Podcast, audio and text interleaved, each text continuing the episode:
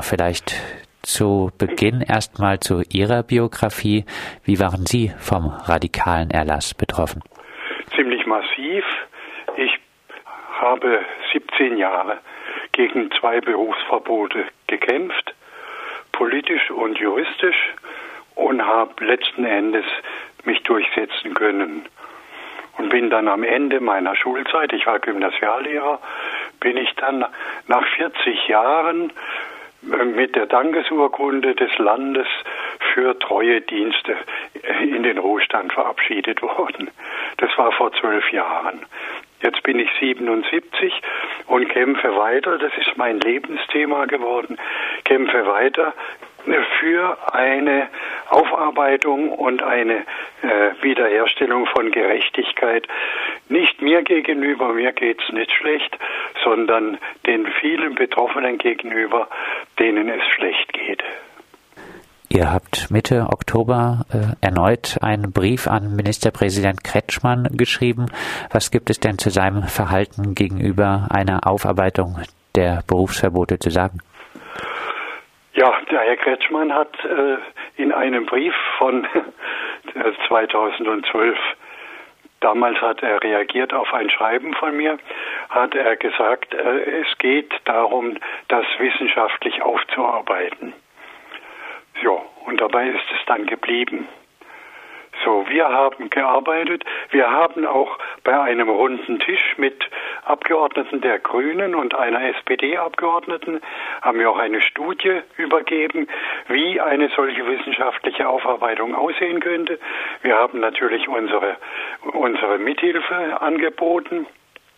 Wir haben unsere Akten angeboten, weil der Herr Kretschmann war erstmal der Meinung, es ginge alles nicht, weil es keine Akten gäbe. Es gibt meterweise Akten. Es gibt auch Akten im Landesarchiv, aber jeder Betroffene hat im Keller oder im Wohnzimmer, je nachdem, wie er es nervlich aushält, hat er meterweise Akten stehen und äh, wir haben das dem Herrn Kretschmann angeboten. Ich habe dann von ihm nichts mehr zu lesen bekommen. Ein äh, paar Stichworte. Wie müsste eine wissenschaftliche Aufarbeitung äh, stattfinden? Also die müsste natürlich erstmal gucken, erstmal sammeln, was eigentlich alles passiert ist, wer eigentlich alles betroffen war, äh, warum diese Leute betroffen waren und wie die Fälle ausgegangen sind.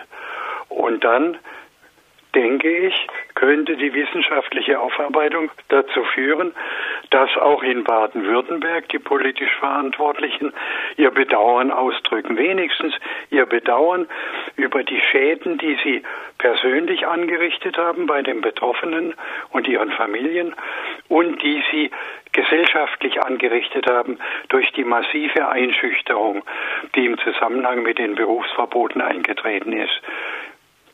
Ihr fordert eine Rehabilitierung auch der Betroffenen von Berufsverboten. Wie sollte eine solche Rehabilitierung aussehen?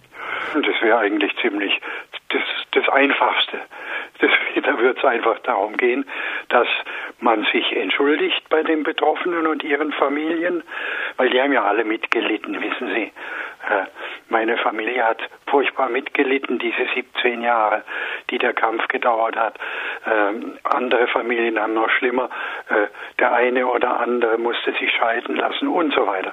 Äh, also, dass man einfach diesen Bannfluch, wir seien Verfassungsfeinde gewesen, was, was überhaupt nicht stimmt was überhaupt nicht stimmt und auch nicht durch nichts bewiesen ist, außer durch die Mitgliedschaft in Parteien oder Organisationen, die halt der jeweiligen Regierung nicht gefallen haben. So, also dass man diese diese Beschimpfung als Verfassungsfeinde, dass man die jetzt mal endlich zurücknimmt. So, und dass man in bestimmten Fällen nicht wie bei mir, ich habe ja eine Pension als Oberstudienrat.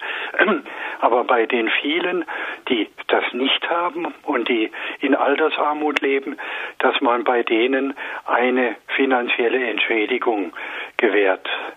Was? Das denke ich, könnten die schon machen. Was schwebt euch davor für eine finanzielle Entschädigung?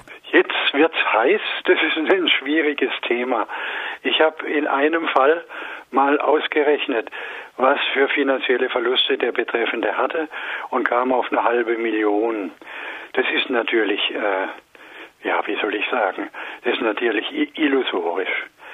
Also die tatsächlich entstandenen Schäden, die trauen wir uns ja gar nicht einzufordern. Aber man könnte es doch machen, wie man es in Bremen gemacht hat, äh, dass man eine symbolische Entschädigung bezahlt und vielleicht auch gestaffelt, je nach Schwierigkeit, in der die Betreffenden leben. Und wir haben auch angeboten, wir haben eine Liste vorgelegt der Betroffenen in Baden-Württemberg, die unserer Meinung nach äh, dafür in Frage kommen. Und wir haben natürlich angeboten, dass wir dabei helfen, das einigermaßen gerecht über die Bühne zu bringen. Das Problem ist nur, dass wir aus dem Staatsministerium halt keine Antwort mehr gekriegt haben. Eine grobe Zahl, wie viele äh, Personen, die betroffen waren von Berufsverboten, stehen auf eurer Liste für Baden-Württemberg? Also bei den Betroffenen, die dringend finanzielle Unterstützung bräuchten, da handelt es sich um 27 Personen. Aber betroffen waren deutlich mehr Personen vom Hunderte. Berufsverbot. Hunderte. Allein im Staatsarchiv in Stuttgart gibt es 2000 Akten. Und dabei ist auch die Akte des Herrn Winfried Kretschmann, der ja selber auch betroffen war. Das ist ja auch bekannt und äh, der sich äh, trotzdem scheinbar gegen eine Aufarbeitung äh, mittlerweile stellt. Jetzt gibt es in der letzten Zeit bundesweit einen Rechtsruck, ähm, wenn jetzt AfD-Anhängerinnen in den Schuldienst wollen würden. Eine etwas provokante Frage. Wäre es da nicht gut, auf ein Mittel wie Berufsverbote zurückgreifen zu können? Nein. Da ist unsere Meinung ganz klar nein.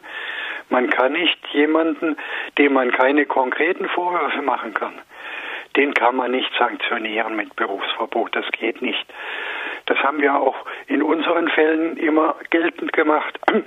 Wenn ihr uns beweist, dass wir gegen ein Gesetz verstoßen haben oder gar gegen die Verfassung, das wurde ja behauptet, dann okay, dann nehmen wir eine Benachteiligung in Kauf. Aber wenn nicht, dann müsst ihr uns arbeiten lassen. Verstehen Sie? Und wenn ein AfD-Anhänger, wenn dem nix, wenn der sich nichts hat zu Schulden kommen lassen, dann kann man nicht auf den bloßen Verdacht hin diesen Menschen äh, sanktionieren. Das, das geht nicht. Das ist Unrecht.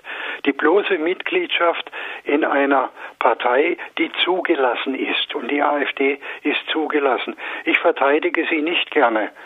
Aber trotzdem, es ist ein, ein Rechtsstandpunkt, dass wir sagen, die bloße Mitgliedschaft kann niemals zu einem Berufsverbot führen.